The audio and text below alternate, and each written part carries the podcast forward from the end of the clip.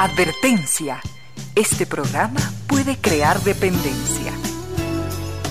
Dependencia de la buena música, del comentario oportuno, del momento poético, de las voces que siempre tienen algo que decir. Aquí se unen la música y la palabra, con cierto sentido.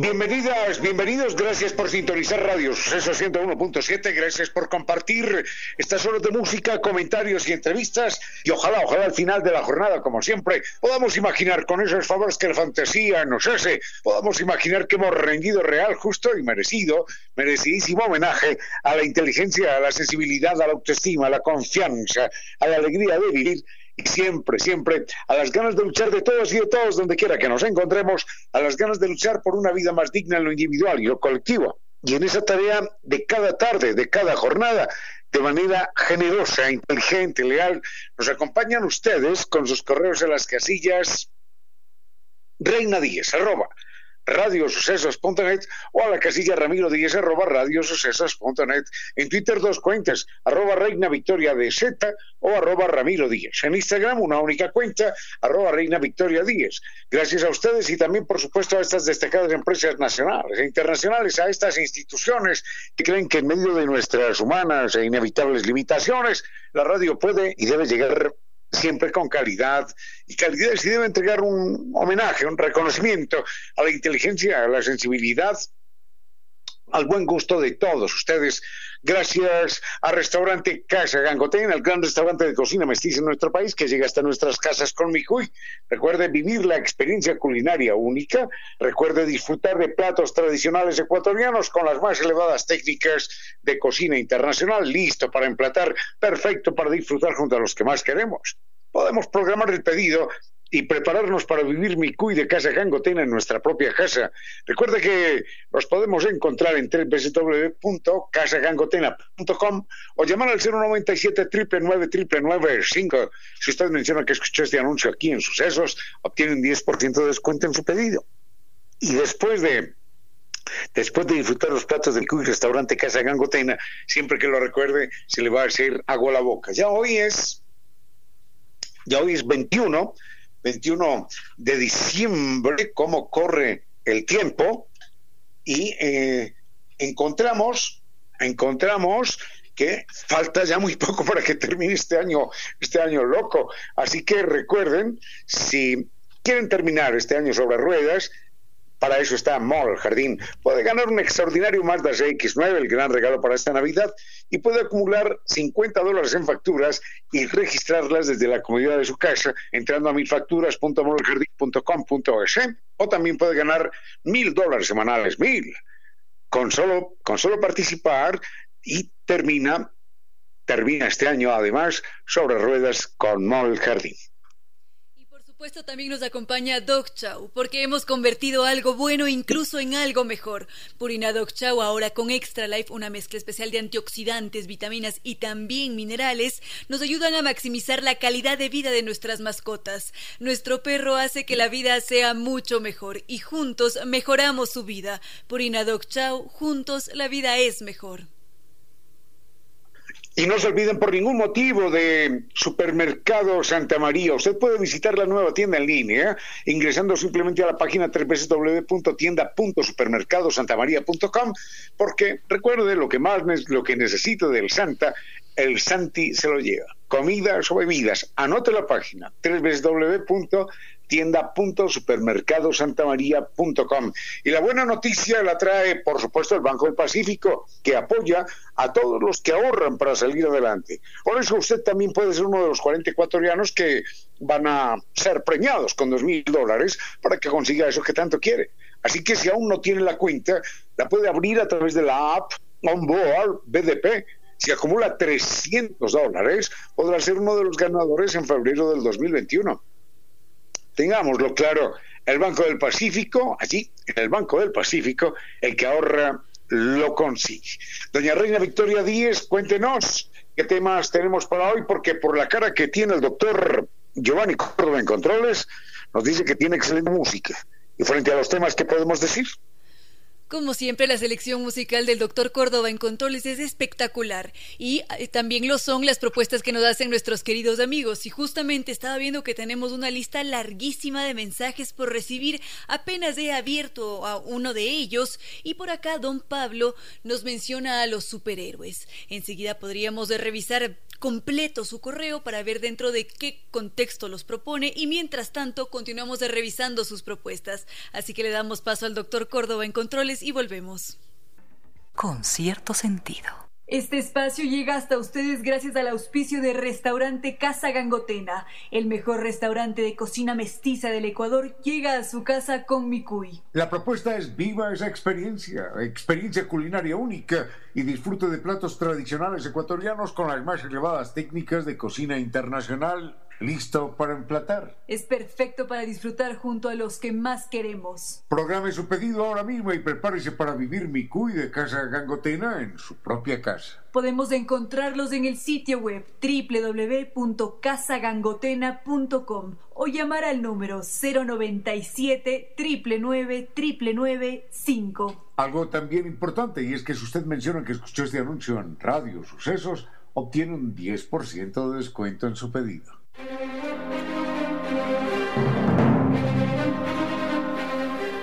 Decíamos que nuestro muy querido amigo don Pablo nos había propuesto el tema de los superhéroes y lo hace dentro del contexto de las ideologías.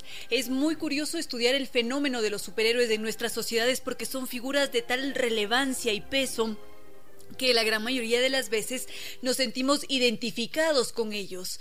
Sé que algunos de ustedes adoran a Batman, nos han escrito diciendo que disfrutan de, su presencia, de cómo él se comporta. También hay otros que admiran a Spider-Man o a los X-Men porque a pesar de ser discriminados por los seres humanos por ser mutantes, ellos están allí siempre al servicio de la comunidad y de los seres humanos que tanto los discriminan. Entonces, cuando nos estamos refiriendo a los superhéroes, nos encontramos con estos individuos que tienen un peso enorme en nuestras sociedades actuales y que de alguna manera se podrían asimilar a aquellas figuras mitológicas de la antigua Grecia o también de Oriente. ¿Cómo ve usted, Ramiro, todo este universo de los superhéroes y la época actual? A los superhéroes hay que agradecerles de mi parte también, no solamente que me hubieran hecho soñar, sino que me hubieran de alguna manera apasionado por la lectura, porque mm, aparte de aprender las primeras letras en la escuela, en el colegio, allá con la señorita Elena y demás, aparte de eso, la verdad es que uno se empezaba a entusiasmar con la lectura mirando las aventuras de Superman, ya el hombre araña no me tocó a mí, sobre todo era Superman y un personaje que ya no aparece en ninguna parte que se llamaba el fantasma. Pero el fantasma, a diferencia de Superman y demás, o de Batman y el hombre araña, el fantasma no tenía ningún poder sobrenatural, ningún poder extraordinario. Superman sí podía volar, rompía un edificio en dos con un solo puñetazo, era capaz de detener un avión en vuelo, cualquier cosa de esas. Pero mm, a mí me tocó fue solamente Superman y el fantasma. Eh, y claro, disfrutaba de aquellas aventuras extraordinarias y después leyendo lo que en semiótica quieren eh, decirnos estos personajes, lo que representan estos personajes, más allá de la apariencia, es que no hay que recordar absolutamente nada. El problema de los Supermanes y los hombres arañas y los Batman y demás eh, personajes de, de la ficción es que cada historia está absolutamente desligada a la anterior. No importa lo que usted empiece a ver hoy, eso no tiene nada que ver con lo que pasó hace ocho días. No importa. Es decir, el pasado no existe. Y ese futuro de ese programa dura hasta que, hasta que termina el programa. Hasta que llega el próximo corte comercial y se acabó la historia. Entonces, el cerebro, ¿quién lo diría? El cerebro se acostumbra a esta manera de pensar, o mejor, a esta manera de no pensar. Este bombardeo hace olvidar, y no es un juego de palabras, hace olvidar la memoria. No importa recordar. ¿Para qué va a recordar si el pasado no importa? Empieza a ver lo que está sucediendo en este momento, empieza a vivir el presente. Y, y se vive entonces la ilusión de un presente continuo que no tiene pasado y que no tiene ninguna repercusión en el futuro. Porque no importa lo que haya hecho hoy el hombre araña o Superman, o no importa, dentro de ocho días, cuando presenten el segundo capítulo, ya, ya eso no interesa. Usted no tiene que recordar nada. Entonces, ese software mental de vivir el presente, de no importa el pasado, de tampoco importa el futuro, es más o menos el que vive el suicida que se lanza de un piso 20. Bueno, no es suicida, cree que no es suicida, pero se lanza de un piso 20 y cuando va en el piso 18 dice, bueno, hasta aquí voy bien, ¿no? No pasa nada. Hasta aquí voy bien, ¿eh? Hasta el piso 18 voy bien, ¿eh? No pasa nada. Y en el piso 19, cuando le faltan apenas cuatro metros, dice, hasta aquí voy bien también, ¿no? ¿Cuál es la preocupación? Pero está una décima de segundo de estrellarse. Entonces, esa misma ilusión de que el pasado no importa, el futuro tampoco, es lo que hace que todas nuestras sociedades sean sociedades desmemoriadas. Simplemente viva el presente, produzca, crezca, desarrolle, contamine, acabe con todo, que el pasado no importa y al futuro ah, tampoco, no pasa nada en el futuro, ya, ya, ya, ya nos las arreglaremos dentro de ocho días.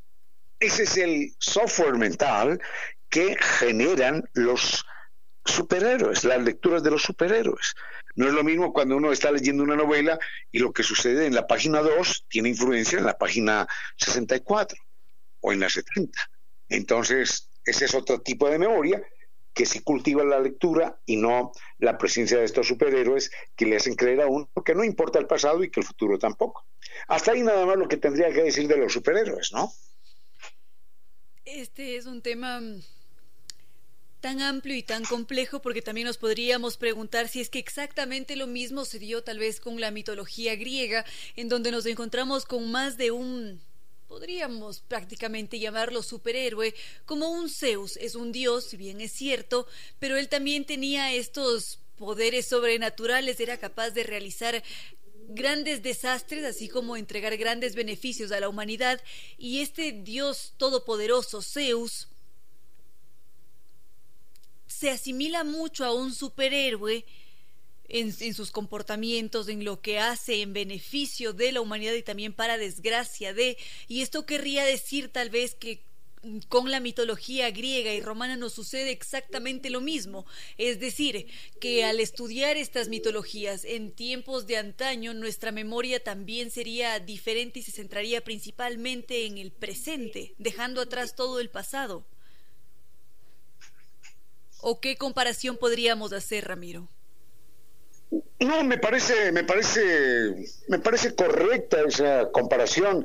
Eh, hay que entender que estos dioses siempre son figuras con las que los seres humanos hacemos, como diría un famoso escritor, hacemos el contrato de suspender la incredulidad. Sucede que Zeus, por supuesto, Dios poderoso, capaz de lanzar rayos y cualquier cosa que se le antojase, tenía todas las debilidades de un ser humano. Era promiscuo, era infiel, era olvidadizo, tenía peleas con su mujer, su mujer era una señora de muy mal genio, celosa, que no se lo aguantaba. Entonces, ¿de qué manera los seres humanos, simplemente con el propósito de creer algo, le atribuimos a esos dioses que inventamos condiciones absolutamente humanas. Se ponen mal geniados, se ponen celosos, se ponen furiosos, pierden la paciencia, mandan a matar a un enemigo. ¿Pero qué es eso? en fin, todos esos dioses son eh, proyecciones de nuestros deseos, de nuestros odios, de nuestros amores y frustraciones. Y se pregunta uno, a ver, ¿cuál era, cuál era el mérito de Superman? Pero si, si es Superman, ¿qué problema tiene? No necesita pagar el arriendo, no sube el costo de la vida, no necesita ir al supermercado, no, no le preocupa si se acaba el papel higiénico o si ya no hay mantequilla en la refri, no le preocupa nada, porque él no necesita nada en esta vida. Entonces, ¿cuál es el mérito de Superman? Yo recuerdo permítame que haga este comentario en un minutito después. cuando, eh, cuando hubo un personaje, cuando hubo un personaje en Inglaterra que representaba a Superman en las películas. Enseguida quiero referirme a él, si le parece. Por supuesto que sí. Enseguida volvemos, queridos amigos. En silencio, ese rayo de luz que entra por su ventana quiere decirle que a esta hora la música y los comentarios se disfrutan con cierto sentido.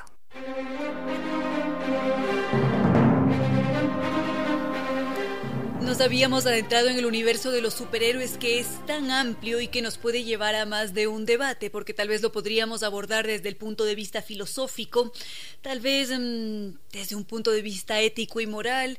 Ahora estábamos viendo cómo estas figuras nos han marcado y también cómo han configurado nuestro cerebro, cómo pensamos, cómo desarrollamos nuestro pensamiento a partir de haber visto o compartido estas historias. Y justamente Ramiro tenía una una anécdota para compartir. Lo escuchamos, Ramiro.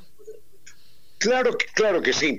Eh, hay varias anécdotas con respecto a Superman. Yo no sé muy bien las otras porque no me tocaron los otros superhéroes. Ya ya estaba muy viejo cuando llegaron los nuevos héroes. Pero a mí me tocó Superman, por ejemplo. Y entonces recuerdo, no era una noticia extraña, eh, de niños que se mataban porque se tiraban de un balcón a otro, de la terraza a la calle, con una, con una toalla, con una toalla amarrada al cuello, pensando que podían volar como Superman. Y que eran capaces de cometer cualquier locura porque suponían que eran Supermanes. Entonces, esas series, esos superhéroes tan aparentemente inocentes, eh, no dejan de encarnar eh, algunos peligros.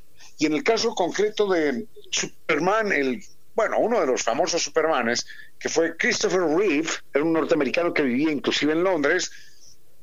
Christopher Reeve muere hace ya algunos años, por ahí en el 2004-2005, y muere después de estar 10 años completamente cuadrapléjico, sin poder mover ni las manos, sin poder mover ni las piernas, solamente podía mover los ojos y hablar y pegado a un respirador artificial. Y entonces, este extraordinario personaje, lindo además, con un rostro muy bello, parecía un dios griego, guapo, guapísimo, claro, era el Superman, que llevaba millones de fans detrás. Entonces, este tipo termina cuadraplégico cuando cae de un caballo y se rompe eh, alguna vértebra por acá eh, en la parte superior cervical. Bueno, entonces, a partir de ese momento, cuadraplégico, sin poder mover brazos o piernas, apenas pudiendo hablar a ratitos, porque necesitaba un respirador artificial permanente. Él dice en algunas conferencias que da, él dice, ahora soy Superman. Ahora sí tengo poderes superiores para poder superar esto, o para poderlo aguantar, o para poderlo enfrentar para poder intentar superar y comunicarme con ustedes para no dejarme morir de, de la depresión. Tengo que luchar todos los días para poder respirar, para poder hablar. Ahora soy Superman. ¿Antes qué? Antes era toda una payasada de los superpoderes. Ahora soy Superman como ser humano, sometido al dolor, a las limitaciones, a las complicaciones, a las circunstancias de la vida cotidiana. Ese era Christopher Reeve. Bueno, pasamos de los superhéroes a los a los superhombres, a los superseres humanos, ¿no? Entonces, Superman en verdad era ese, el verdadero hombre ya sometido a las vidas cotidianas, el verdadero superhombre era ese, el superhéroe era ese. Y entonces ve, ve uno una mujer también, la versión femenina, la mujer maravilla, la Mujer Maravilla es la que se levanta a las 5 de la mañana a preparar el desayuno para los hijos y para el esposo y después eh, sale a trabajar y regresa a las 7, 8 de la noche y tiene que aguantar un salario mínimo que le dure hasta el final del mes. Eso es una mujer maravilla. Pero si una mujer es capaz de tener un con un puñetazo un tanque o de salir volando, ¿qué problemas tiene en esta vida? Entonces, le van llenando el cerebro de de telarañas. Uno no tiene que aspirar a ser el superhéroe, el superman, la supermujer maravilla, no. tiene que aprender a ser un ser común y corriente con capacidad para esfuerzos superiores. Pero pensar que no va a salir volando porque se le va a atravesar a alguien que le haga el milagro, eso sí resulta verdaderamente tóxico. Y siento que los superhéroes, de alguna manera, con ese no olvido, no recuerde, no piense en el pasado, no piense en el futuro, y usted todo lo puede solucionar con sus superpoderes, son altamente tóxicos desde el punto de vista ideológico. A los seres humanos deberían hacernos poner los pies en la tierra, pero elevar la mirada para intentar ver un poco más lejos. Hasta ahí lo que yo tendría que decir. No sé si usted algo más, doña Reina. Solamente añadir que resulta reconfortante saber que en este mundo existe más eh, de un superhombre y una supermujer y que están aquí entre nosotros y que con toda certeza casi todos nos están escuchando en este momento. Así que enseguida continuamos con sus temas propuestos, queridos amigos. A esta hora, recuerde que no existe ningún ser humano que no pueda ser maestro de otro en algo. Tiene que existir alguna luz entre la noche más espesa, algún país desconocido donde no exista la tristeza. Esa luz, ese país, está dentro de usted. Gracias por compartir con cierto sentido.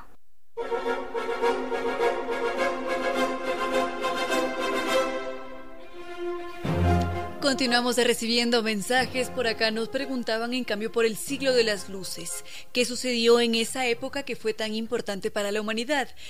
Y fue este siglo XVIII, justamente el siglo de las luces, que mm, es este capítulo de la historia que representa un antes y un después, porque se entregan todas las energías a la razón, empieza a predominar el conocimiento y es así como empezamos también a, a tener una enorme revolución científica, tecnológica, del pensamiento también. Y es un siglo apasionante, ¿no es así, Ramiro? Bueno, ese siglo, ese siglo de las luces es verdaderamente impresionante y mm, aprovecho para recomendar algo que tiene ese título, es una novela de Alejo Carpentier que se llama El siglo de las luces. Les recomiendo a ese escritor cubano extraordinario. Pero vayamos con, no con la novela, a la cual haremos referencia alguna vez, sino con ese tiempo que más o menos corresponde al siglo XVIII.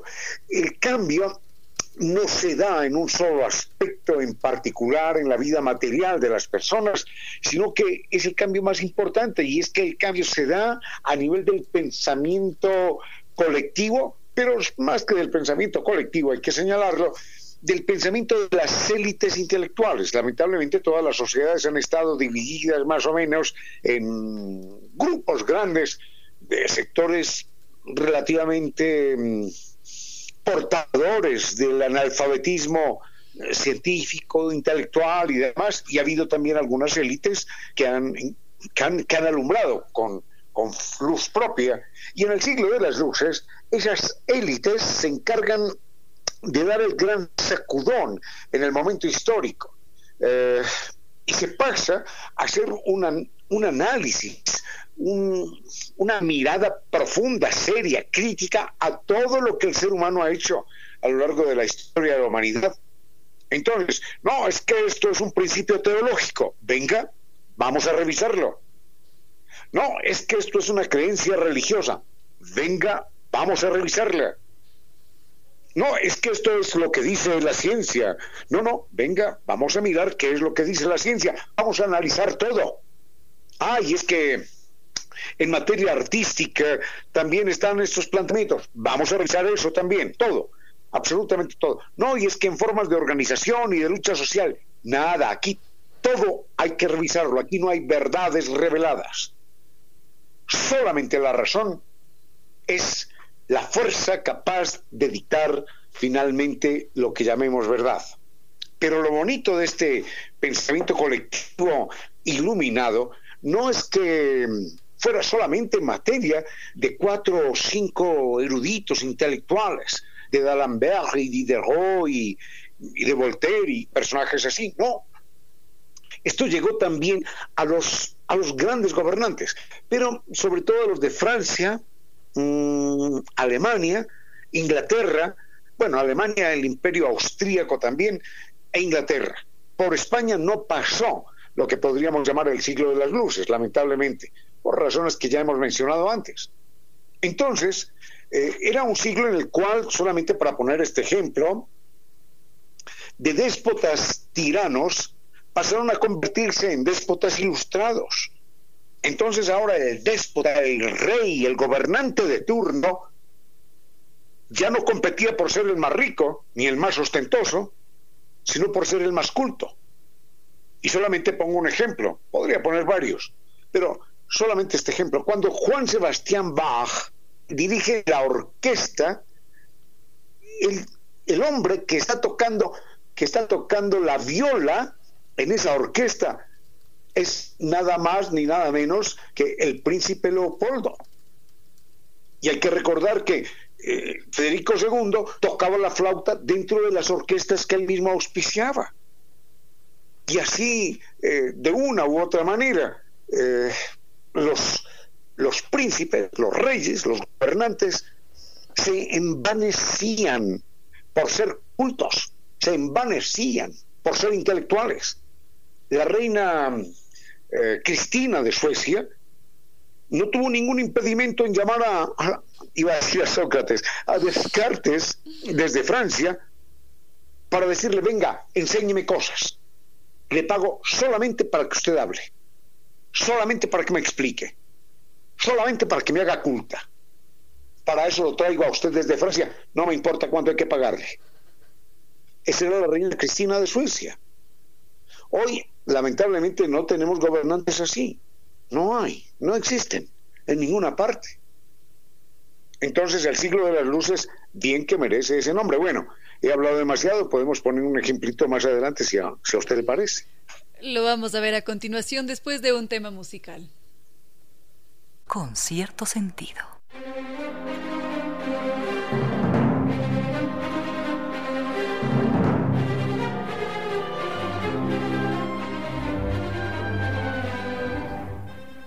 Nos habíamos adentrado ahora en el siglo de las luces, justamente nos describía don Andrés Martínez y nos decía que uno de sus grandes ídolos de la historia es Cristina de Suecia, por precisamente tener em, esta mentalidad, esta búsqueda constante del aprendizaje y del conocimiento. Decíamos que el siglo de las luces tiene tal relevancia en nuestra historia porque se da un verdadero cambio, la ciencia, la, la razón empiezan a predominar y mm, las verdades que siempre se habían creído empiezan a ser todas cuestionadas. Y es allí en ese momento cuando surgen también grandes pensadores racionalistas como Descartes quizás. Y justamente Ramiro nos habíamos adentrado en este siglo hace un momento. Continuamos con el siglo de las luces. Señalamos que es un siglo, pero no es que empiece el primero de enero de tal año y termine el 31 de diciembre de tal otro, no. Es una época un poquitito difusa, en la historia siempre es así, un poquitito difusa al iniciar, un poquitito difusa al darle paso a la siguiente. Pero, por ejemplo, ejemplos hay, valga la redundancia, ejemplos hay muchos. Señalamos, por ejemplo, cómo el príncipe Leopoldo tocaba la viola y Federico II tocaba la flauta dentro de la orquesta real que ellos mismos financiaban. Y una famosa reina, la, reina Bárbara de Braganza, era la que le pagaba las deudas de juego a un jugador, a un, a un músico famoso, compositor que era Scarlatti. Entonces le decía, no problem, hijo, tú vete a jugar a los casinos, pierde la plata que sea, no hay ningún problema. Tengo dinero, a mí lo que me interesa es que, es que compongas para la corte e interpretes, dijes la orquesta para la, para la corte. Entonces pensaban solamente en eso, en el arte por el arte. Mozart, lamentablemente, que nace por allá en 1750 y tantos, 56, Mozart ya nace bien entrado, eh, el siglo de las luces, pero a Mozart no le toca esta época con toda la plenitud, porque él tuvo la mala suerte de caer, y voy a utilizar una palabra durísima, en las garras de un eh, famoso cardenal Coloredo mm, o arzobispo Coloredo, que lo esclavizó y lo humilló porque le caía verdaderamente mal, lo odiaba terriblemente, al punto que hay que recordar en aquella época, mm, dentro del, del, entorno del cardenal Coloredo, los músicos eran, bueno, y en muchas partes los músicos eran sirvientes. No, no eran artistas. Los compositores no eran artistas, eran sirvientes. Es decir, el que ordenaba, el que ordeñaba las vacas, o el que arreglaba los árboles, o el que sembraba lechugas. eran sirvientes del castillo. Y el músico era un sirviente más. Y mientras no estaba tocando, componiendo, interpretando, estaba ordeñando vacas o arreglando potreros. Cualquier cosa de esas. Y a Mozart le tocó lamentablemente ser esclavo del cardenal Coloredo. El cardenal Coloredo se dedicó a humillar a Mozart, que no lo quería en absoluto, y lo sentaba en una fila en la última puesto, en el último puesto de la mesa de comedor, que era el puesto más degradado, más humillante, porque por debajo, por debajo pasaban las aguas negras del castillo y las aguas negras de los establos. Entonces, en ese punto en particular, olía terriblemente y tenían que comer ahí. Ese era el puesto de Mozart. Y Mozart cuenta, humillado, que tenía que levantar los pies para que los pies no se le mojaran de esas aguas negras. Y el cardenal Coloredo lo mantuvo así durante tres años, prácticamente esclavizado. A Beethoven ya le toca otra época, por suerte. Ya a Beethoven le toca una época en la que los artistas, los compositores, dejan de ser eh, esclavos de los señores, de los príncipes, para convertirse en artistas admirados por ellos, al punto que a Beethoven, ahí están las anécdotas, le llegan alguna vez un anillo de un príncipe, Beethoven mira el anillo, se da cuenta que es de muy baja calidad y le dice al sobrino, devuélvele, devuélvele ese anillo a ese príncipe. Y el sobrino le dice, pero, pero oye tío, que es, un regalo del príncipe tal. Y, príncipe, y regalos de príncipe tal no, no, no, no encuentra uno todos los días. Él dice, sí, pero Beethoven tampoco. Beethoven hay uno solo. Beethoven no nace todos los días. Devuélvele ese anillo. Ya es otra época, por supuesto. Cuando los artistas empiezan a ser artistas y dejan de convertirse en siervos de cardenales, de obispos, de reyes y de príncipes. El cielo de luces entonces empieza a marcar esa gran diferencia para alegría del arte y de la humanidad en general. Hasta ahí nada más, no sé qué otra cosa se me ocurre más adelante. Estamos viendo que están entrando mm, correos electrónicos, así que los vamos a revisar a continuación y ya volvemos. Con cierto sentido.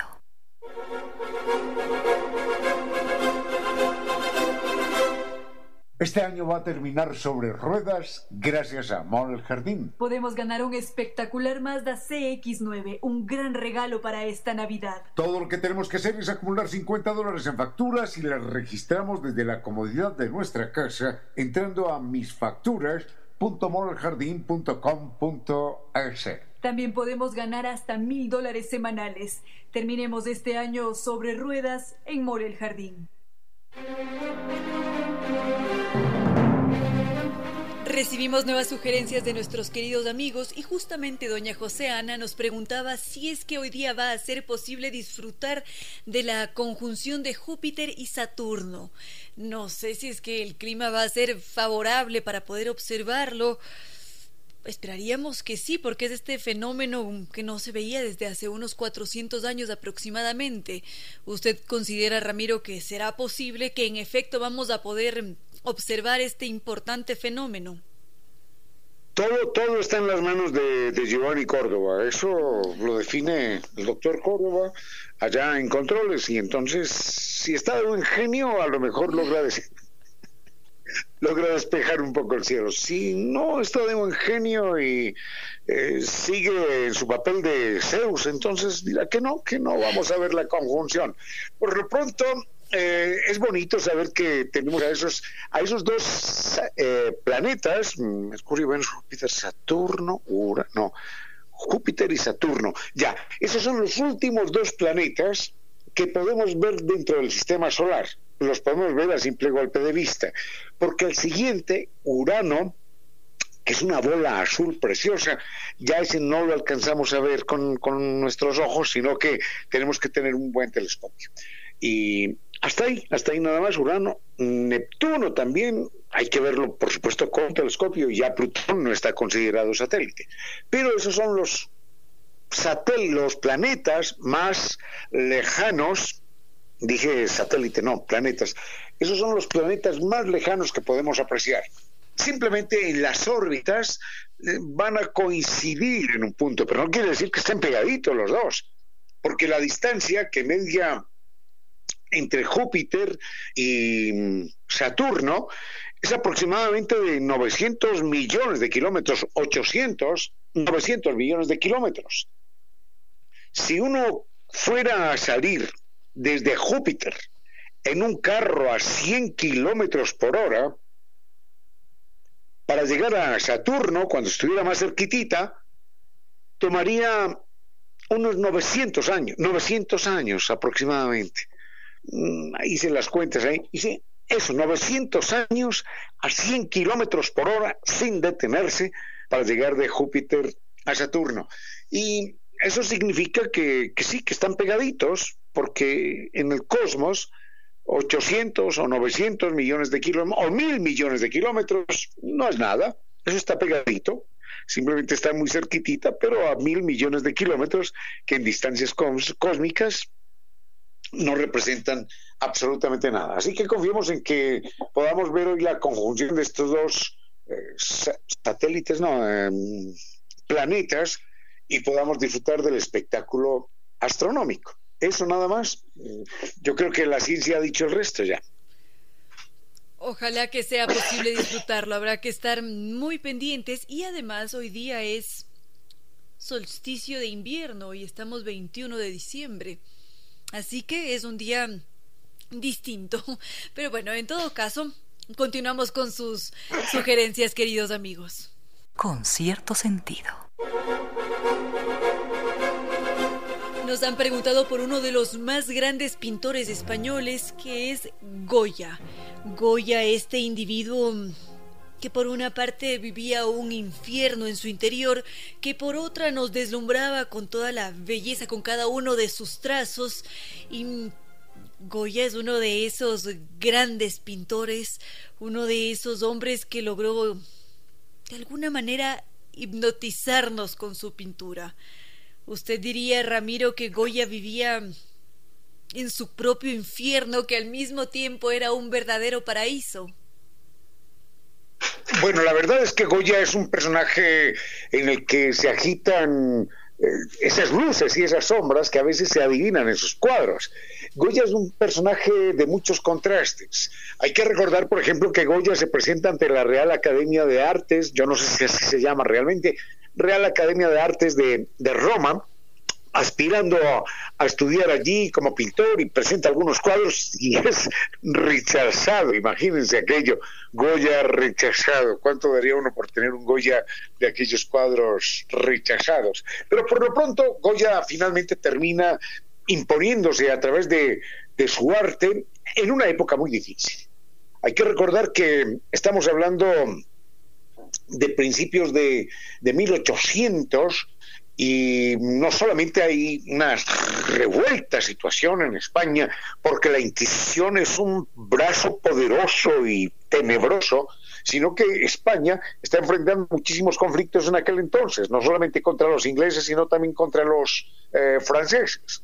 Y Goya da un salto en su pintura y empieza a pintar mm, ya no esas escenas tan bellas eh, de mujeres luminosas, escenas campestres, escenas de, de, gente muy bonita, vestida y demás, sino que empieza a pintar de una manera más oscura y más dramática.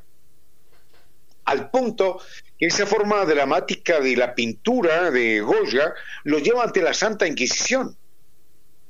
A la Santa Inquisición eh, no le gustó su pintura porque en sus cuadros ya no aparecían esas figuras tan bellas, sino que aparecían avaros, glotones, locos, unas procesiones de frailes ahí con, perdón, con caras de, de demonios, con los ojos torcidos, que más parecían pesadillas que procesiones religiosas. Enseguida puedo comentar algo más de Goya, si a usted le parece. Enseguida continuamos con uno de los grandes pintores españoles. Con cierto sentido.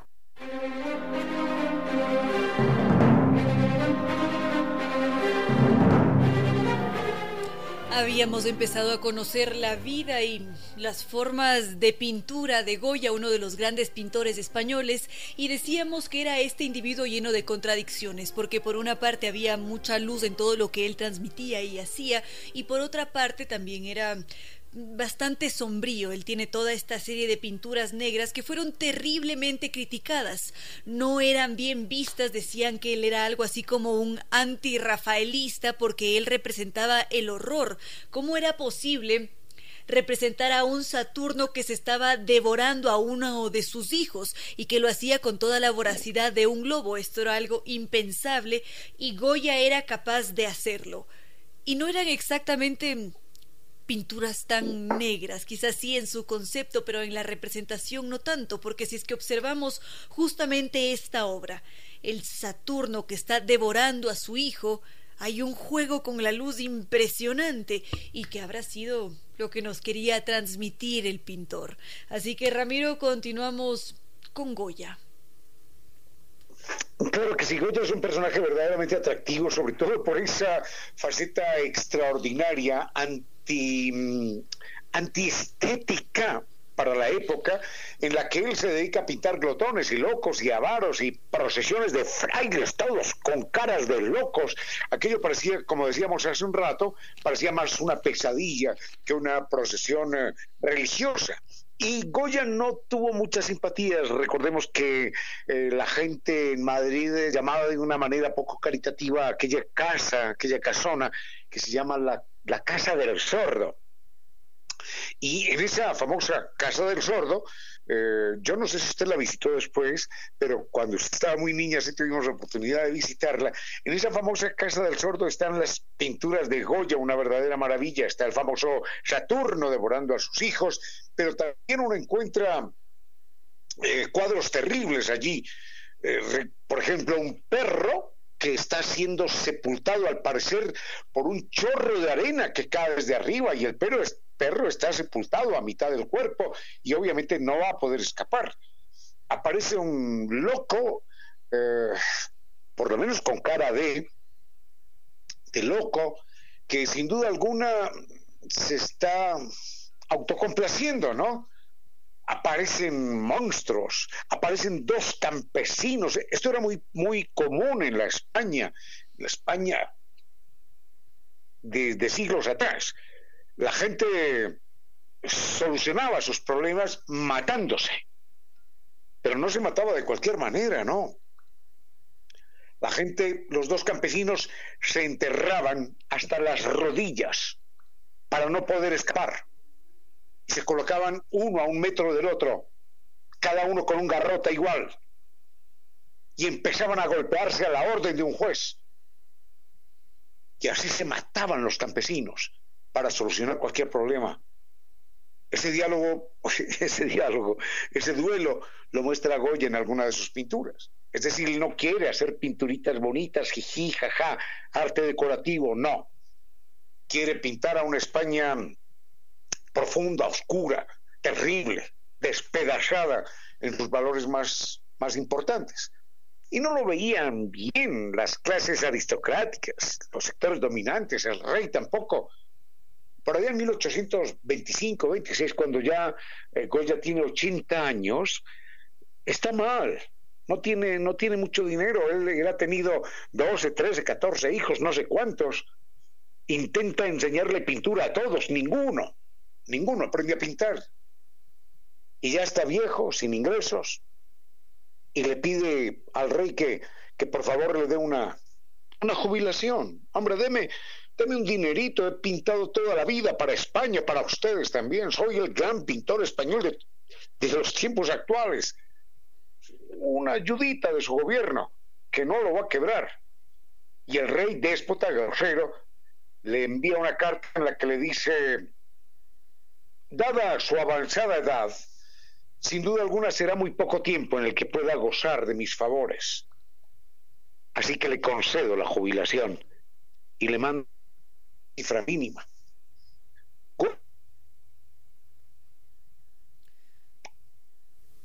Ramiro está mm, nos estaba diciendo que se le concede finalmente a Goya la jubilación. Sí, sí, claro. En efecto, se le concede finalmente la, jubilación y finalmente Goya muere, no en España, sino que muere en París. Y a sus exequias, que son allí en la Catedral de Notre Dame, ni más ni menos, su hija, que se llama Rosario, que es pianista y también es pintora, eh, es la encargada de interpretar la música en las exequias de su padre. Y ella, además, su hija, que era Rosario, era profesora de dibujo nada más ni nada menos que de la reina Isabel de España. Así que Goya es un pinturazo grande, grande en la historia no solo de España, sino de todo el mundo. Estamos totalmente de acuerdo, Goya fue uno de los grandes y podríamos ver algo adicional sobre su vida y su pintura. Con cierto sentido.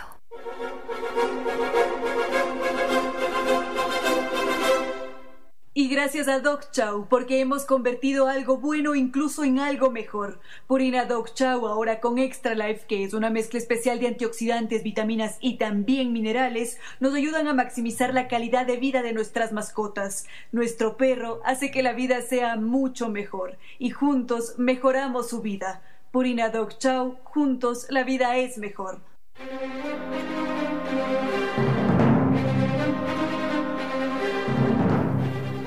Habíamos visto brevemente algo sobre la vida de Goya y también sobre su pintura, y decíamos que su obra era considerablemente criticada, tenía algunas positivas, otras muchas más bien negativas, porque su obra impactaba. Habíamos mencionado al Saturno que está devorando a su hijo y estas eran consideradas como monstruosidades porque ¿cómo era posible crear aquellos seres?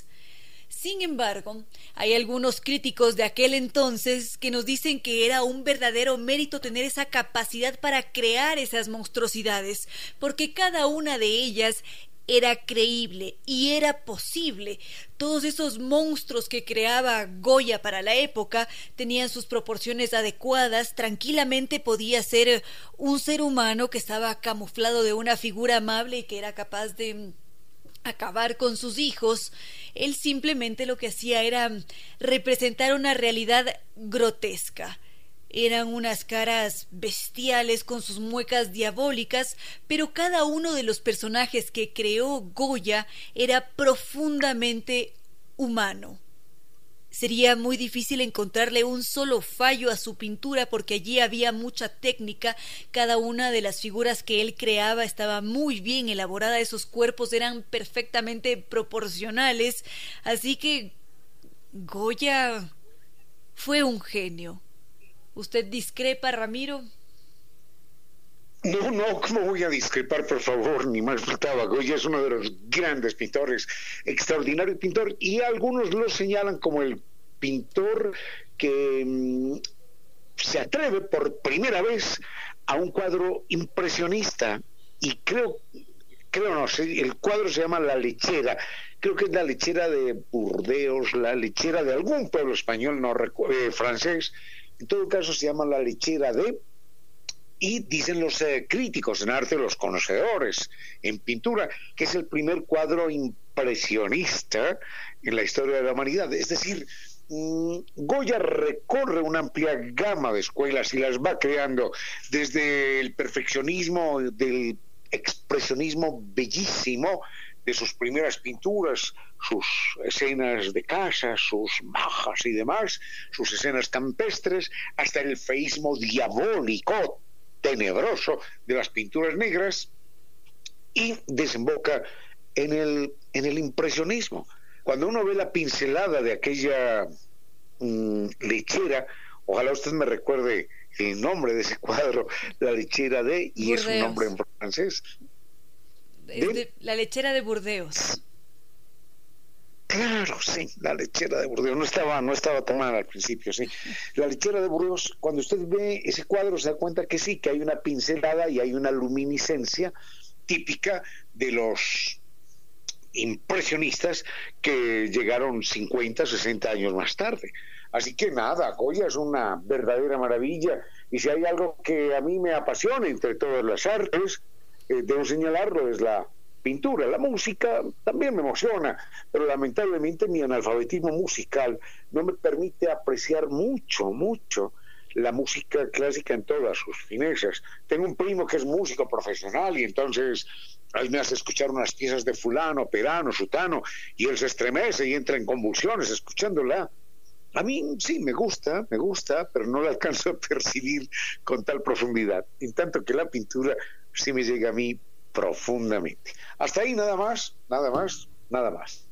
Bueno, ahora hemos recordado y recorrido un poco por la vida de Goya.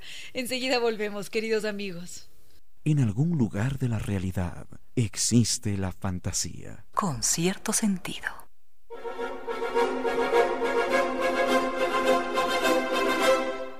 Sabemos que el que ahorra lo consigue y en Banco del Pacífico nos premian por incrementar 100 dólares este mes en nuestra cuenta. Así es. De esta manera usted podrá participar por una de las 150 tarjetas de regalo. Aún estamos a tiempo. Programe su ahorro a través de banca virtual Intermático y empiece a participar.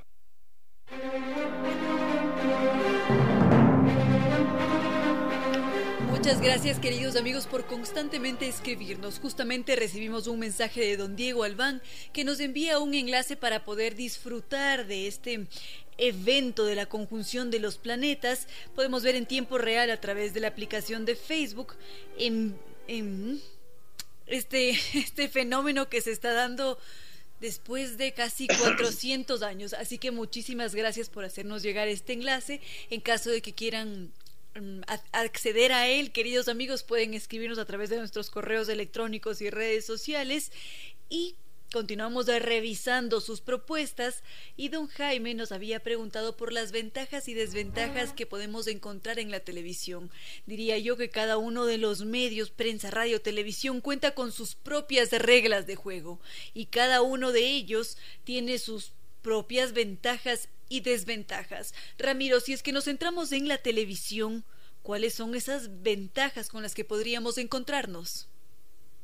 Primero tendríamos que hacer un viaje un poquitito al pasado, digamos a la Edad Media aproximadamente, y sonará extraño esto para hablar de la televisión, pero es que ya esto lo mencionamos inclusive en algún programa anterior, en aquella época existía lo que se llama la Biblia de los pobres, ya lo comentamos, era una Biblia verdaderamente curiosa. Todavía hay algunos ejemplares que se conservan de estas Biblias.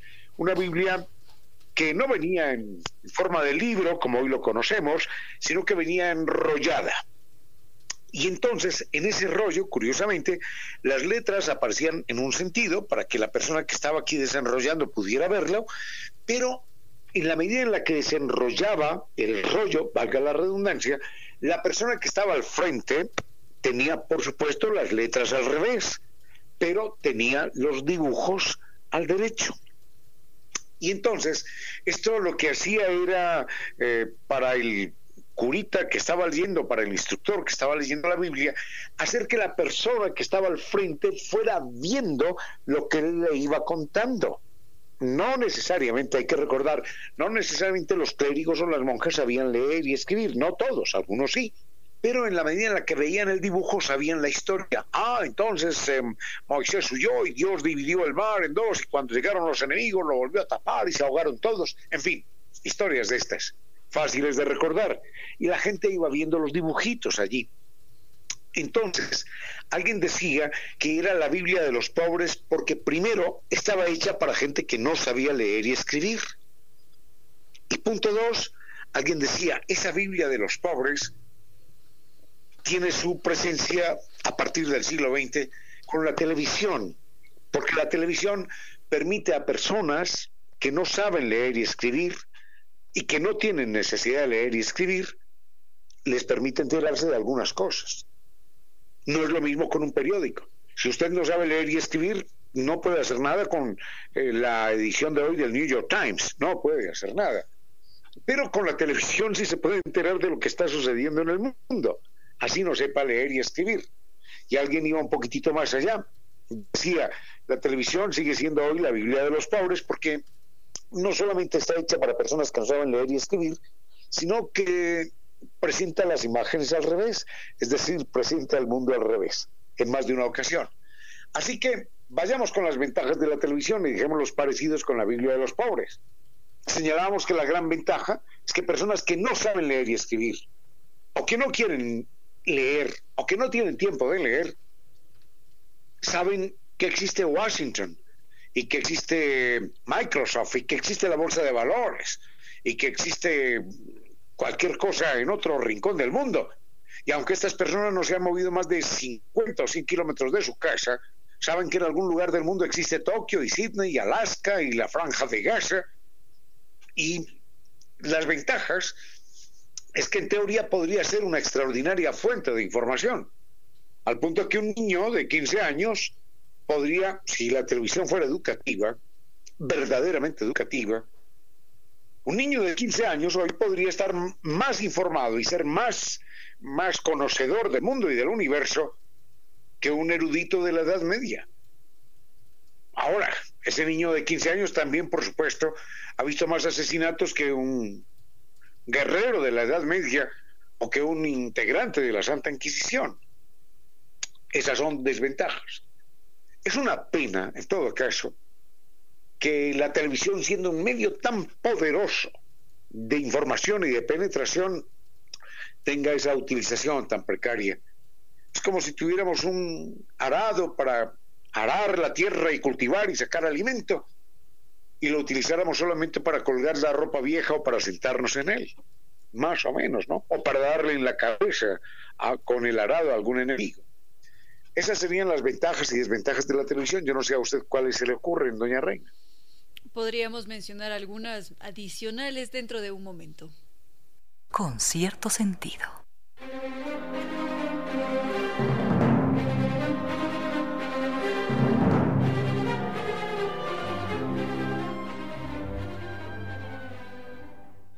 Su compra cómoda y segura solamente en Supermercado Santa María. Visite la nueva tienda en línea. Usted solamente hace clic, ingresa a www.tienda.supermercadosantamaría.com, solicita lo que requiera, bebidas o alimentos, y el Santi se lo lleva. Habíamos empezado a ver brevemente las ventajas y desventajas que pueden presentar los diferentes medios de comunicación. En una primera instancia nos habíamos centrado en la televisión y cómo ésta trae grandes beneficios, así como nos puede afectar de una u otra forma.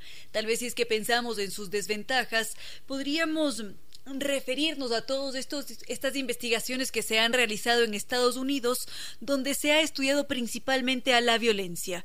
Casi siempre cuando se hacen esta clase de estudios se trabaja con niños y para mm, determinar cuál es el impacto que tiene la televisión en los niños, lo que hacen es trabajar con grupos de control. Separan a un grupo que observa Em, programas violentos en televisión, hay otro grupo que no es expuesto a las pantallas y otro grupo que tiene un control en esa exposición que ellos tienen hacia el televisor. Entonces se ha descubierto a partir de varias investigaciones realizadas por científicos estadounidenses que existe un mayor número de niños que se tornan mucho más violentos después de haber visto quizás una noticia o un programa en donde haya violencia, porque muchas veces los niños no pueden diferenciar la realidad de la fantasía. Entonces, aquellos niños que ven estos programas altamente violentos, después pasan a un espacio donde hay diferentes juguetes y hay uno en especial al que es posible pegarle. Y estos niños que se mantienen constantemente viendo televisión son mucho más violentos con ese muñeco. Le dan de golpes, lo patean, son muy agresivos, mientras que aquellos que no estuvieron expuestos a las pantallas no hacen nada. Sí pueden jugar con él, quizás abrazarlo, pero no, no muestran un comportamiento violento. Entonces, entre esas desventajas con las que nos podríamos encontrar es si es que no tenemos una una instrucción adecuada, si es que no hay una guía que nos ayude a diferenciar esos comportamientos, podría afectar evidentemente a nuestra conducta y principalmente a la de los niños. Quizás otras desventajas que tengamos por sumar, Ramiro. Ah, caramba, yo pienso que todo dependerá de la utilización que una dirección determinada le dé a la programación en televisión.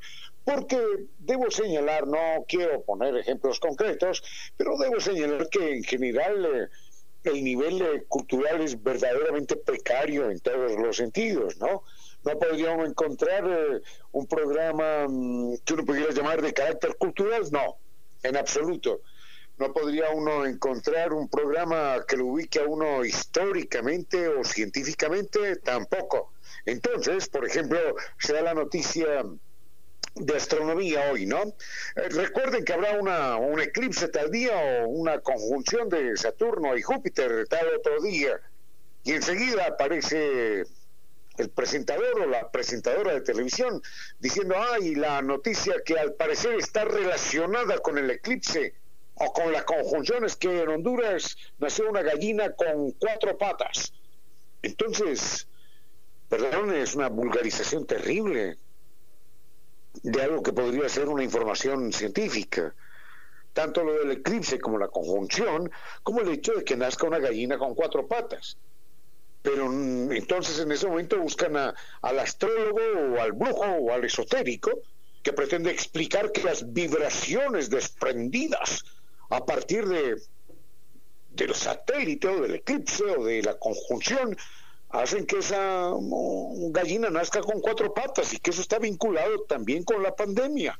Entonces es una tarea cotidiana por desinformar, por alienar, por llenar de telarañas lo que podría ser un cerebro oculto, instruido, inquieto, bien informado, analítico. No, usted en la televisión ve programas de brujos, programas en los cuales eh, usted eh, escucha fórmulas absolutamente descabelladas, delirantes, para garantizarle que va a ser millonaria, que, su novia no la va a dejar, cualquier cosa de esas. Y todo es sobre la base de la magia y de la superchería, del oscurantismo, de la ignorancia, y es verdaderamente triste. En alguna ocasión yo hacía un chiste al respecto y no veo que esté muy lejos de la realidad. Decía que llegará el día en el cual se escucha una voz muy seria de un locutor que diga con la pantalla en negro, que diga, mm, presentamos disculpas a nuestros oyentes, pero por un error de orden técnico hemos transmitido un programa de carácter cultural. Las directivas están tomando medidas al respecto y están investigando quién fue el culpable. Esperamos que esto no vuelva a suceder y presentamos las más rendidas disculpas. Continuamos con nuestra programación normal. Ese es un chiste que sé que no está muy lejos, en muchos casos, de la realidad. Sería lo que tendría que afirmar al respecto. Vamos a irnos con un tema musical y continuamos. A esta hora, recuerde que en la vida, cuando usted descubre que sus padres estaban en lo correcto, sus hijos empiezan a decirle que está equivocado. Tiene que existir alguna luz entre la noche más espesa algún país desconocido donde no exista la tristeza. Esa luz, ese país, está dentro de usted. Gracias por compartir con cierto sentido.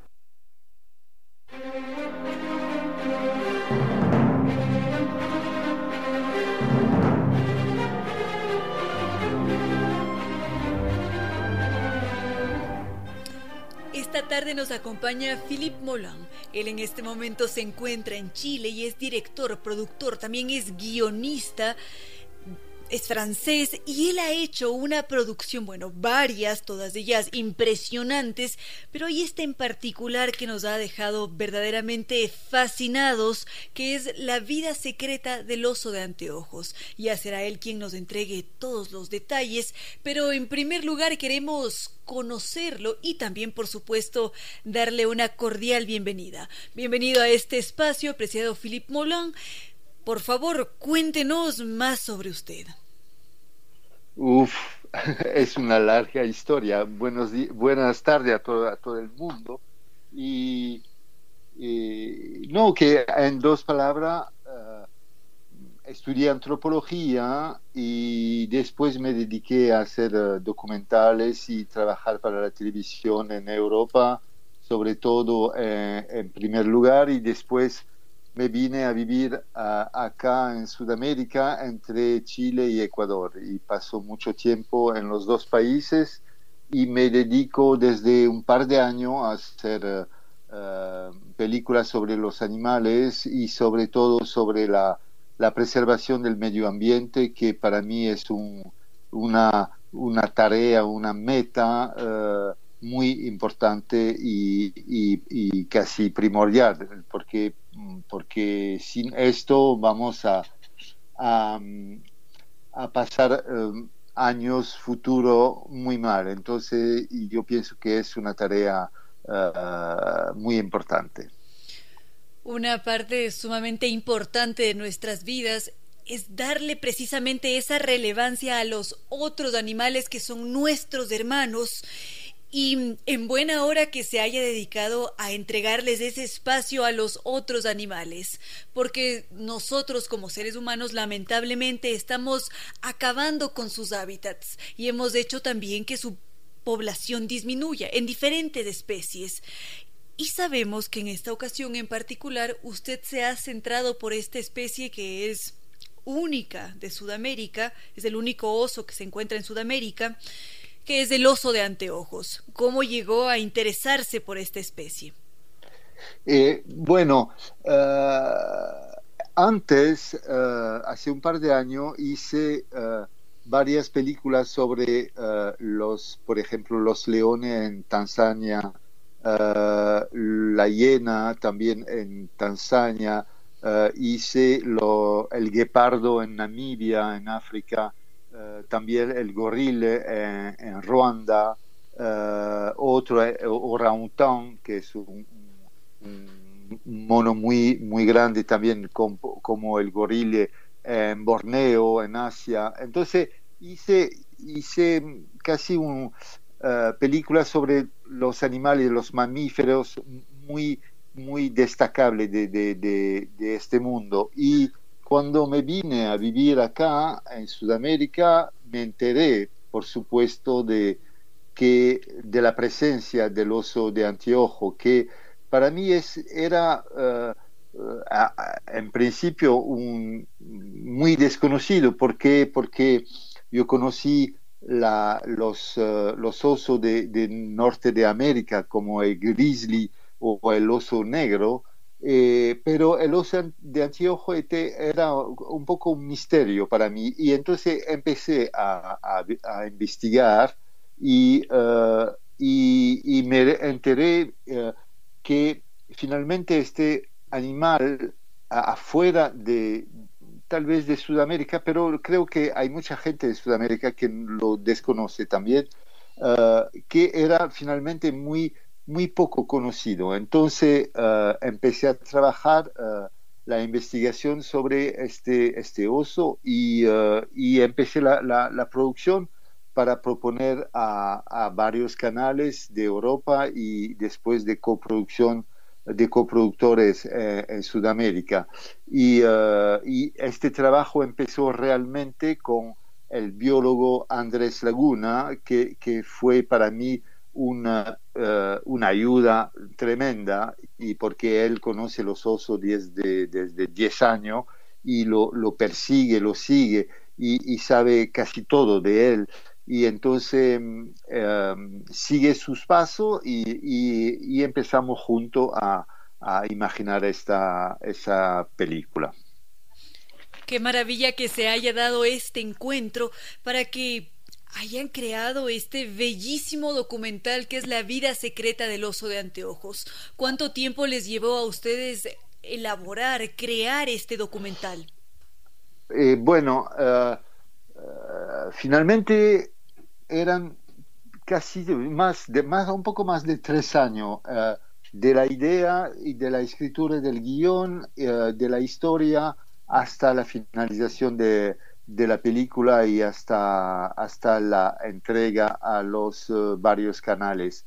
Y, tres años es largo y corto, porque para el, tipo mismo de este eh, película, de, los, de las películas de animales, es un tiempo, digamos, normal, porque, por ejemplo, la BBC eh, o los ingleses de la BBC o los japoneses de la NHK eh, demoran a veces entre tres y cinco años y, a, veces más para hacer documentales de, este tipo. Entonces, tres años fue, fue, fue el, el tiempo necesario para, para conseguir todos los comportamientos que queríamos mostrar y, para, para investigar.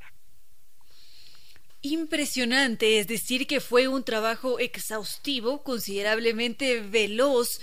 ¿Y cómo se sintió usted a lo largo de todo el proceso, cada vez que los iba conociendo mejor, que se acercaba a ellos, que los tenía prácticamente a su lado? Sí, pero, pero primero, los primeros tiempos fueron bastante difíciles porque porque ah, llegar a encontrar eh, el, oso no es fácil eh, y, digamos es muy difícil porque es un animal tímido y, no se deja acercar y, no se deja eh, mostrar. Entonces hay que elaborar, desarrollar muchas estrategias para para, para acercar de, de, este animal. Entonces, eh, pasamos, por ejemplo, eh, varias sesiones de, rodajes eh, de una semana, diez días, sin ver la cola de, un oso. Entonces fue, fue bastante, a veces fue bastante deprimido, pero, pero poco a poco llegamos a acercarnos y, a, filmar y sobre todo una, eh, una osa con sus cachorros que contamos de la historia en la, en la película que se, llama, porque Andrés Laguna le, le, pone un, nombre a cada, a cada uno que, que él conoce para, para eh, identificar mejor eh, a los animales según las manchas que tiene que son todas completamente distintas. Entonces, eh, es, esa osa que le llamaba eh, Martina eh, fue para nosotros un, un, encanto, porque cuando acercamos a, esta, a este animal y que, que podíamos casi verla a 25 metros de nosotros, 30 metros, era un, un, encanto, era un, un momento Ah, maravilloso. Y poco a poco así nos acercamos y, hicimos nuestro trabajo. Es tan bonito conocer de cerca el proceso que se ha seguido para conseguir un documental y de este calibre, porque han ganado más de un reconocimiento. Y nos preguntamos si es que tal vez se encontraron con algún inconveniente a la hora de realizar el documental, porque quizás tenían mucho material y esto querría decir que hay que cortar más de una escena o hay que darle prioridad a ciertos contenidos sobre otros. Uf, sí, pero eh, eso hace parte del trabajo del director, que sea en ficción o, en documental, eh, pasamos nuestro tiempo a cortar y a cortar los crudos que decimos, los crudos son lo, la filmación bruta, digamos. Y, entonces, para, para, hacer una película de una hora, eh, necesitamos horas y horas, dos, decenas de, docenas de, de, horas, pero, eh, y, el trabajo del montaje eh, que el director hace con el montajista es cortar, justamente, y encontrar la manera de contar la historia con finalmente muy pocas imágenes, pero las imágenes la más destacable, la, más impresionante, la más, uh, la, más importante. Entonces, um, este trabajo a mí me encanta y, nunca me siento frustrado de, no haber mostrado uh, una imagen del oso que finalmente está, llegó a la, a la, a la basura, pero mm, y, no, y, es, es, hace parte realmente del trabajo y no tengo frustración de, de, esto. Y, creo que el público tampoco, porque, uh, porque intentamos de, de, de, conseguir, de obtener la, la mejor la mejor manera de contar la historia. Entonces, y esta historia merece, como en un libro, merece a un momento de, de no de resumir, pero de, contar con las palabras necesarias y, y, no de más. Entonces, eh, la, la, película es igual, y no hay que alargar y eh, de una manera inútil eh, una película.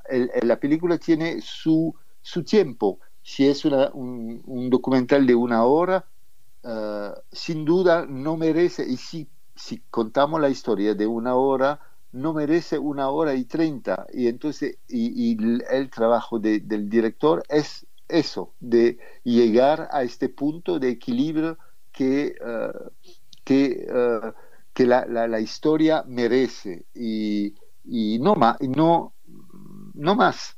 Así es. Y a nosotros también nos encanta porque este documental, La vida secreta del oso de anteojos, es un verdadero regalo, porque nosotros también a través de esa pantalla gigante nos podemos acercar a la vida de esos ojos, de, esos osos, que parecería que tienen un par de ojos eh, puestos alrededor de sus propios ojos. Y, claro. y nos encanta también eso, conocer su proceso, ver cómo hemos llegado a tener esta magnífica obra y ahora también nos gustaría conocer cuál es ese mensaje profundo que ustedes han buscado entregarnos a través de su documental. Eh, perdón, perdón, eh, ¿puedes repetir el final de, tu, de tu pregunta? Por supuesto que sí. ¿Cuál es el mensaje que ustedes han buscado transmitir a través del documental?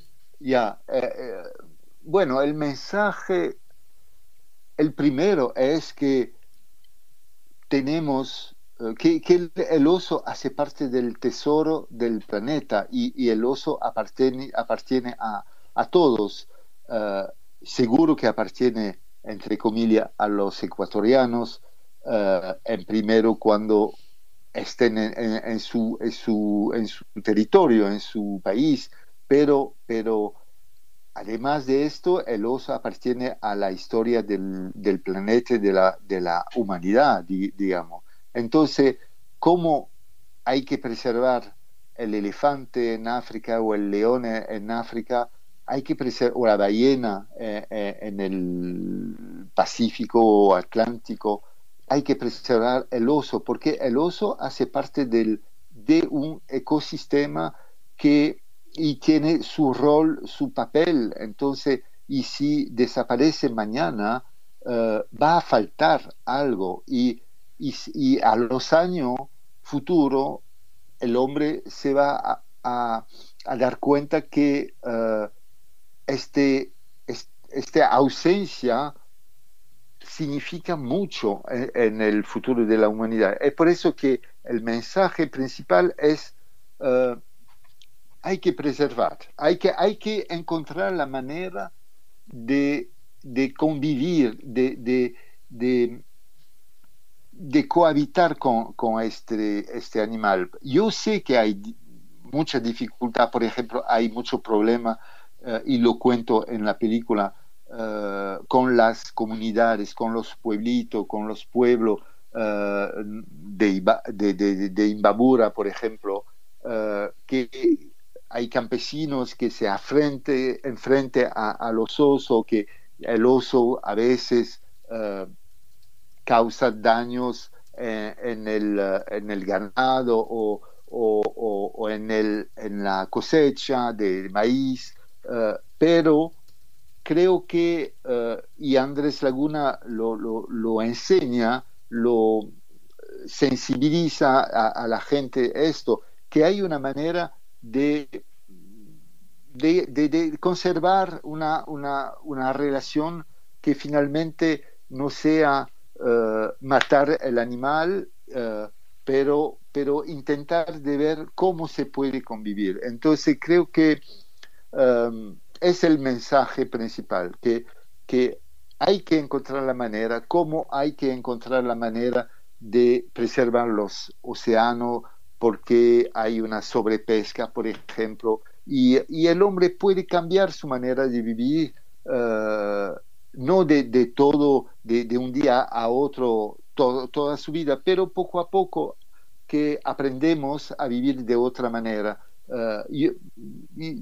un ejemplo, por ejemplo, por ejemplo ah, yo sé que en Ecuador pronto eh, no se va a usar la bolsa plástica y, ya en algunos eh, lugares se prohíben. Y finalmente la gente se, acostumbra a no usar eh, la bolsa plástica y, trae su, bolsa que puede ser de otra materia y que se conserva y que finalmente como, como antes eh, teníamos cada uno una bolsa de, paja o, un, una, un,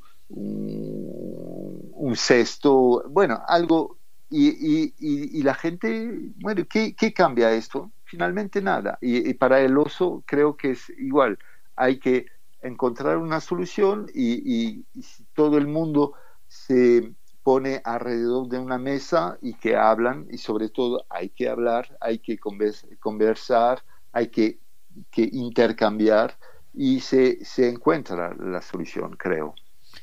Por supuesto que sí, coexistir es posible. Ahora, nosotros vamos a poder disfrutar de este documental, ¿dónde podríamos verlo? ¿Cómo podemos acceder a la vida secreta del oso de anteojos?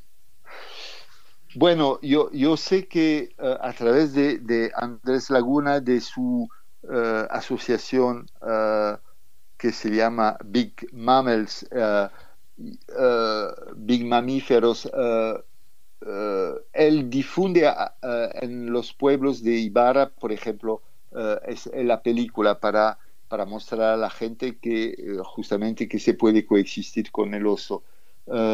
también acabamos de, estrenar la película en Cuenca y, y, en, Quito pero creo, eh, en Ibarra también, eh, creo, eh, esperamos que un canal de Ecuador, después de Francia, después de Chile, después de, de, Italia, de Checoslovaquia, espero que, que, un canal va a decidir a difundir el documental. Y, y, y, pronto se podría ver a través de, internet, pero no, no hasta ahora.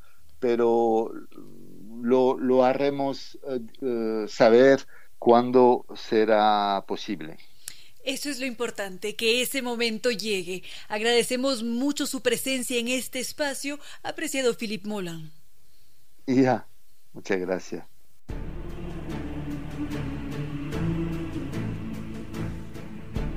Viva con Diners. Viva su mejor historia. Aquí en Sucesos, un día como hoy. Con el auspicio de Diners Club, tu mundo sin límites.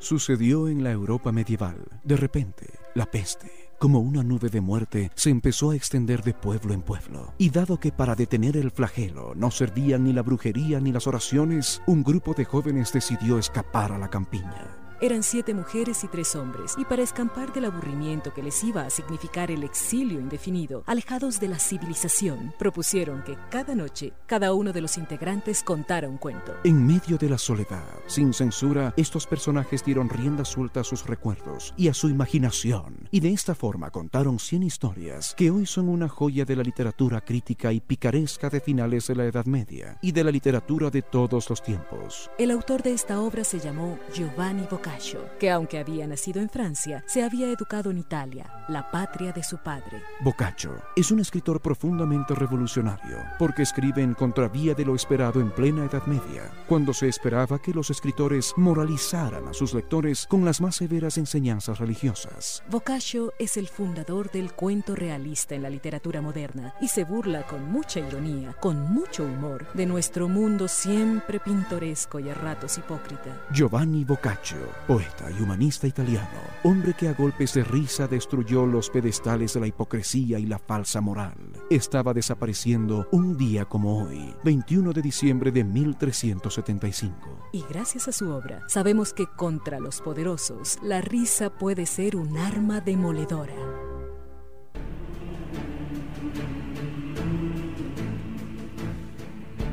Viva con Diners. Viva su mejor historia. Aquí en Sucesos, un día como hoy. Con el auspicio de Diners Club, tu mundo sin límites. Con cierto sentido.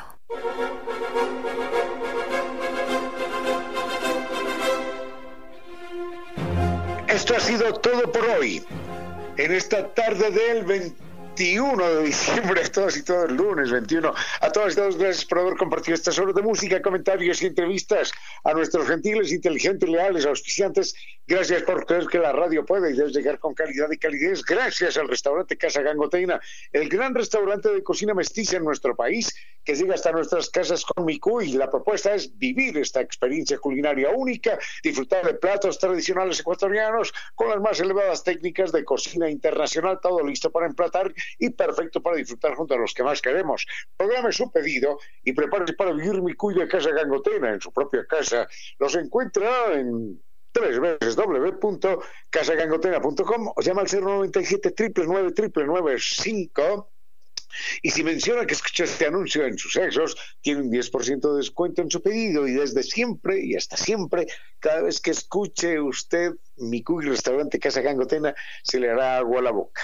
Y este 2020 tan complicado, pues bueno, con todo complicado que ha sido, vamos a terminar sobre ruedas gracias a Model Jardín, porque podemos ganar un extraordinario CX9, Mazda, que es el gran regalo para esta Navidad acumulamos 50 dólares en facturas, las registramos desde la comodidad de nuestra casa, entrando a misfacturas.moreljardín.com.es y podemos ganar mil dólares semanales.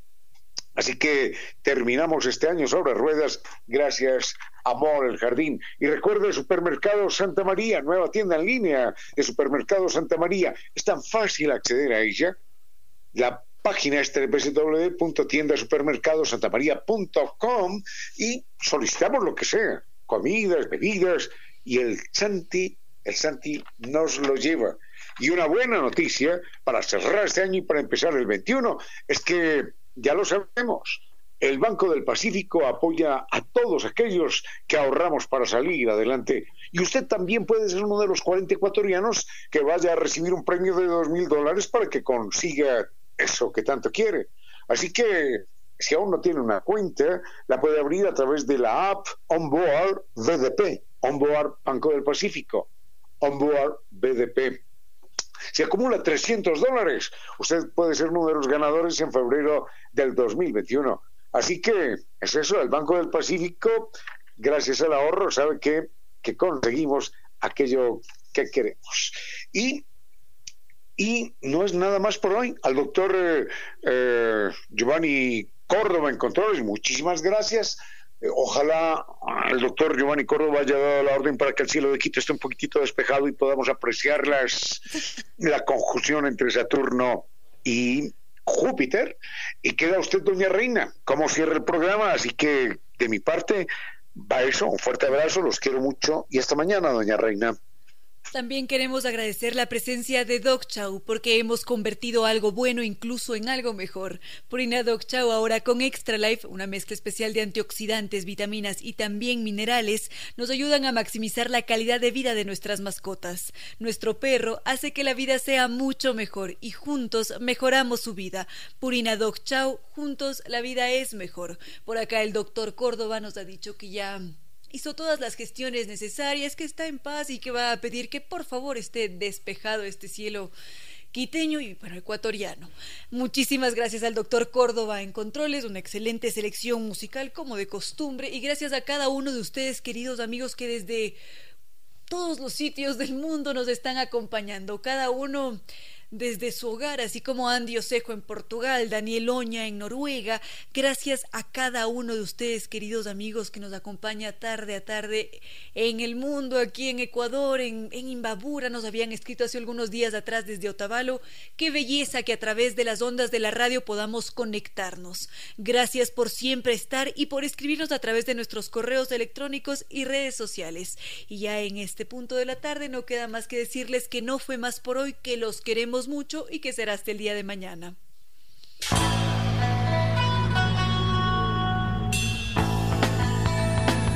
Si como dicen es cierto que en la vida no hay casualidades, Piense, ¿por qué escuchó usted este programa? Tal vez escuchó aquello que necesitaba o tuvo la sospecha de esa luz dentro de su propio ser. Una gota de agua, un corazón que late, una semilla en su memoria, un remanso en medio de sus prisas, una voz que aliente su esperanza, una pluma para sus alas. Algo de eso hemos querido ser. Aquí, en concierto sentido, con Ramiro Díez. Y Reina Victoria Díez.